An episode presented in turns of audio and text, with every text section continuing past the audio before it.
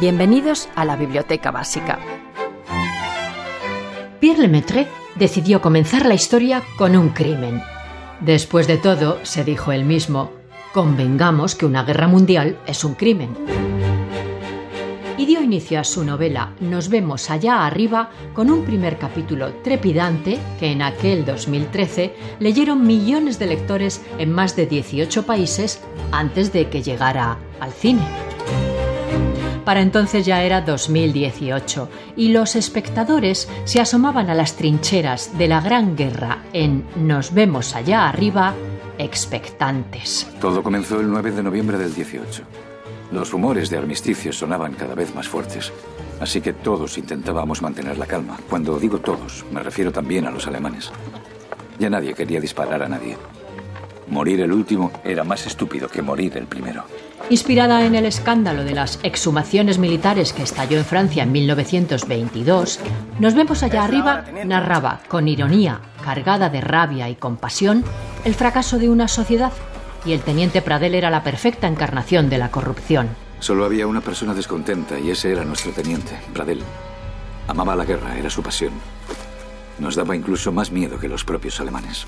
Nos vemos allá arriba. Llegaba a nuestras pantallas con cinco premios César, incluido el de Mejor Director para Albert Dupontel, quien envolvía el ambiente creado por la plástica literatura de Lemaitre en grandes decorados y efectos especiales que hacen de la película un placer visual. ¿No habéis oído al teniente? Una misión de reconocimiento en pleno día en la trinchera de enfrente, una orden absurda. ¿Y bien? Una orden. Es una orden. A Grisonía y a les dispararon como a conejos. Y justo después, como si los hubieran advertido, nuestros cañones de 75 milímetros iniciaron un bombardeo. Por supuesto, los alemanes se defendieron.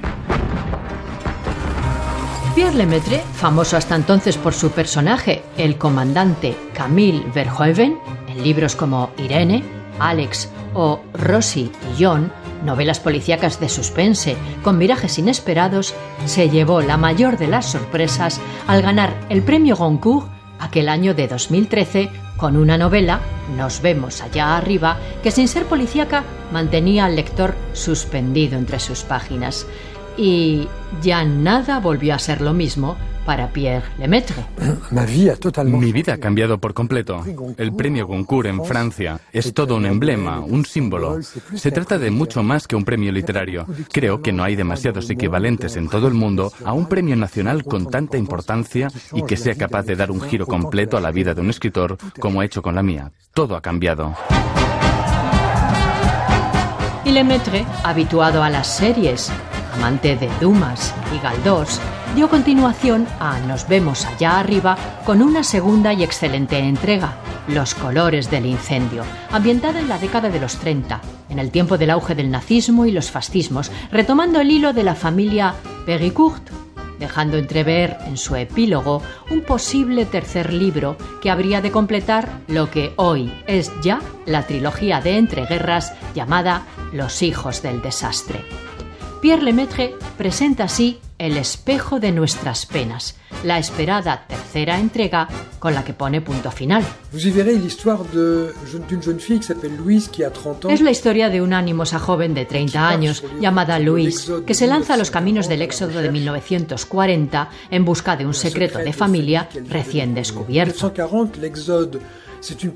El éxodo de 1940 es un periodo inaudito en la historia de Europa, un momento en el que más de 10 millones de personas se echan a la carretera para huir del avance alemán que está a punto de invadir Francia y ganar esa primera parte de la Segunda Guerra Mundial.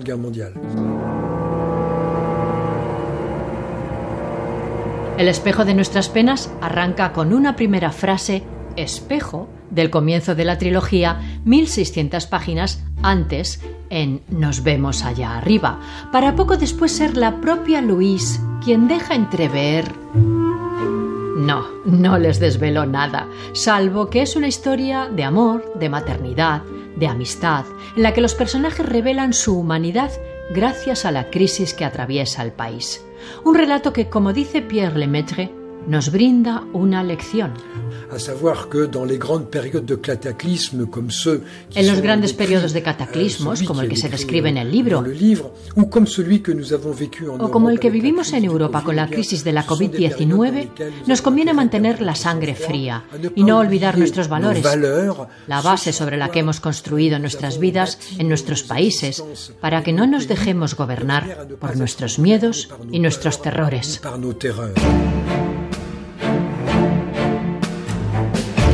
En fin, al abrir el espejo de nuestras penas, encontrarán tres citas. Una de ellas extraída de Fortunata y Jacinta, de Benito Pérez Galdós, uno de los autores favoritos de Pierre Lemaitre. Esa que dice: Por donde quiera que va, el hombre siempre lleva consigo su novela. No les cuento más. Busquen El espejo de nuestras penas de Pierre Lemaitre, que publica Salamandra, y disfrutarán del placer de la lectura. Señor. Señor, por favor. Señor. Disculpe, el cementerio está cerrado. Señora, este lugar está bajo la custodia de las autoridades gubernamentales. Soy yo. ¿Perdón? Soy la autoridad gubernamental, Joseph Merlin. Vengo para una inspección. No nos han avisado. Si le hubiera avisado, no sería una inspección, sería una visita de cortesía. Joder.